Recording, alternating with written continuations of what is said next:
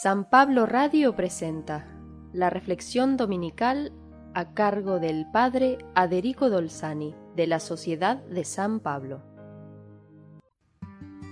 El Evangelio de este domingo es parte del diálogo de Jesús con sus discípulos en la celebración de la Última Cena, después que Judá, en la oscuridad de la noche, ya se había alejado del grupo y estaba entregando a su Maestro las palabras de Jesús, que les hablaba de su próxima pasión y muerte, provocaban en los discípulos dudas, desconcierto, desánimo, crisis, y Jesús mismo estaba turbado y en crisis por lo que ya era inminente y él sabía.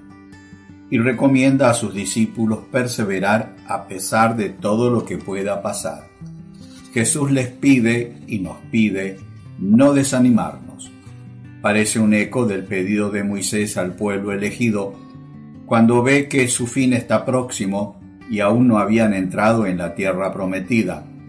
Les pide no desanimarse, porque Dios nunca abandona y enviará a alguien para que los guíe a la tierra de la libertad.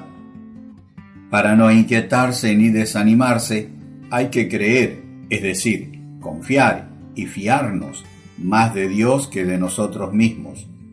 Jesús promete esto porque sabe que en la casa de su Padre hay muchas habitaciones.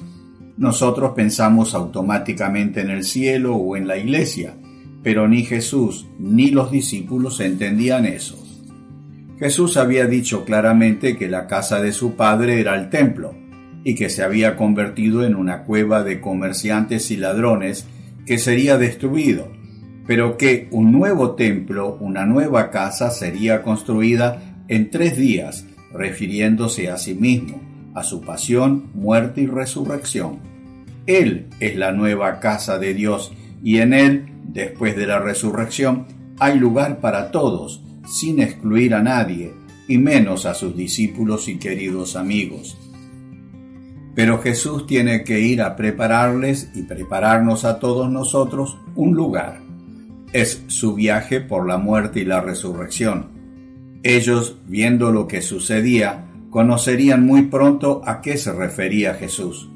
Tomás, siempre muy concreto y realista, le dice a Jesús que no saben a dónde va, que menos pueden conocer el camino.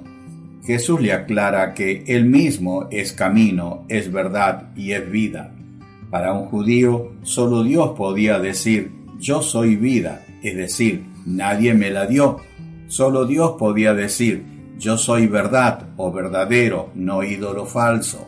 Solo Dios podía definirse a sí mismo como el único garante de una forma de vida, camino, que no conduce al fracaso, a la mentira o a la muerte.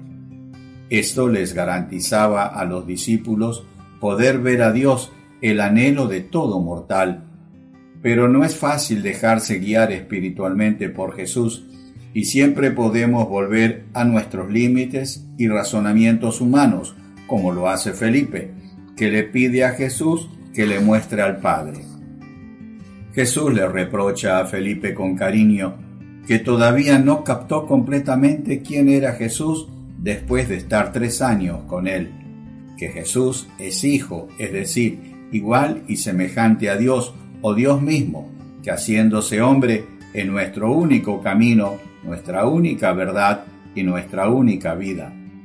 Para ellos no era fácil creer en Jesús con semejantes novedades, por eso Jesús les dice que al menos crean por las obras que ven, que no son los milagros y los signos que hacía Jesús, sino la obra de su vida, su vida misma, como ellos veían que vivía y compartía Jesús con ellos. Jesús les anticipa que todo quien cree en Él se fía de Él, hará las mismas obras que Él, es decir, vivirá como Él y mejor que Él. Es el testimonio de todos los santos y los mártires de todos los tiempos. Veinte siglos de santidad hay en la iglesia. Hoy, en el lugar de los perturbados discípulos, estamos nosotros, con nuestras crisis y fragilidades. Y Jesús nos dice como a ellos, yo soy el único camino, la única verdad, la única vida. Yo soy el mismo Dios el único que se hizo hombre y que dio la vida por todos ustedes. Que Dios te bendiga en el día del Señor.